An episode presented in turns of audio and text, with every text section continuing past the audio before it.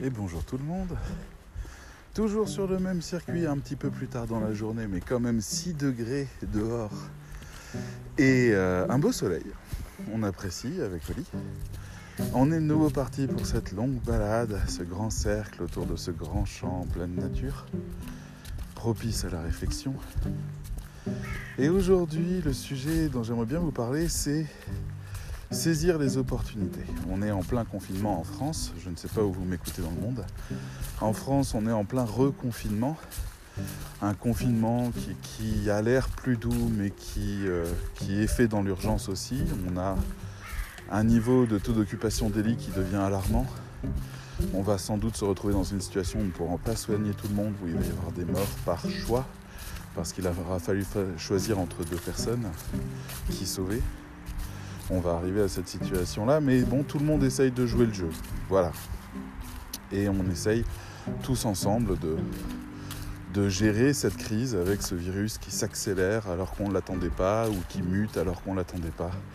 Voilà, pendant qu'en France on se reconfine, au Danemark on tue 15 millions de visons parce qu'il y avait un virus un, peu moins dangereux, enfin le virus a muté en une forme moins dangereuse mais, euh, mais qui risquait d'avoir euh, une incompatibilité avec les vaccins, c'est-à-dire le vaccin deviendrait inefficace sur cette souche-là.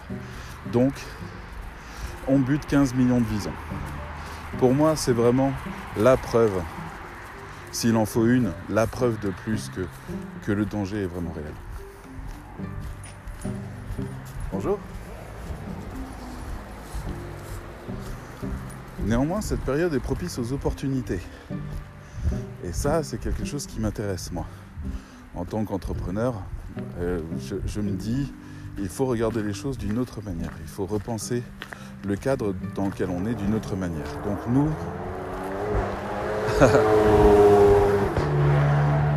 Vous voyez, il y a des gens qui profitent du confinement pour taper des pointes avec leur voiture parce qu'il n'y a plus personne sur la route.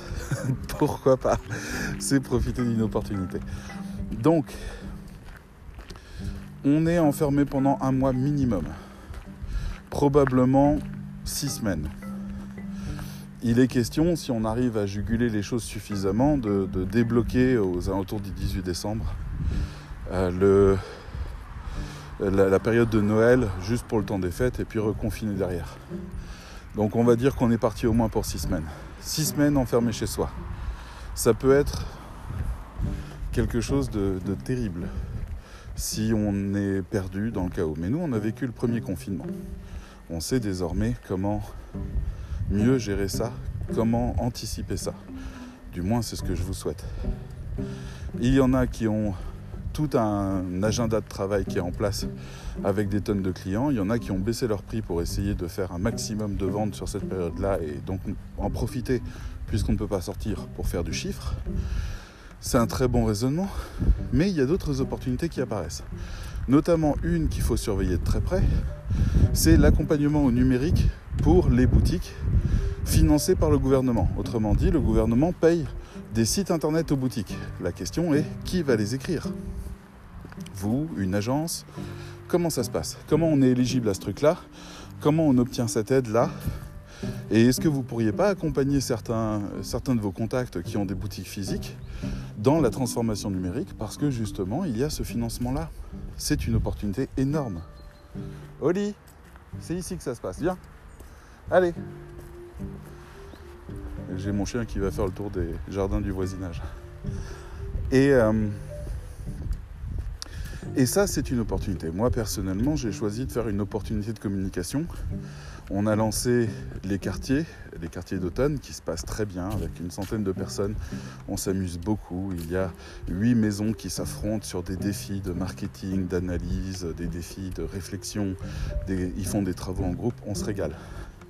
Et puis il y a aussi le défi 30 vidéos 30 jours que j'ai lancé qui a lieu sur YouTube, Facebook et LinkedIn où j'ai cette opportunité de, pouvoir aussi me montrer, expliquer, former des gens qui seraient peut-être chez eux et qui s'ennuient, puisqu'ils sont euh, confinés normalement. Donc on a toutes ces opportunités-là. On réfléchit aussi à d'autres produits, on passe des nouvelles commandes pour des nouveaux contenus pour la formation. mes journées sont très chargées. très très chargées. J'ai aussi des clients qui profitent de cette opportunité en se disant puisque euh, les affaires, souvent parce que c'est des clients en ligne, les affaires sont un peu plus florissantes, comment faire pour profiter de la vague et puis eh ben, réussir en tant qu'entreprise en ligne?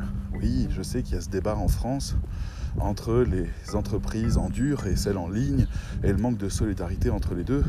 Oui, soyons clairs, si c'était inversé, si on n'avait plus Internet, vous inquiétez pas que les entreprises en dur iraient à fond aussi, parce que c'est le principe d'une entreprise, tourner le plus possible, engranger le plus d'argent possible. Pourquoi?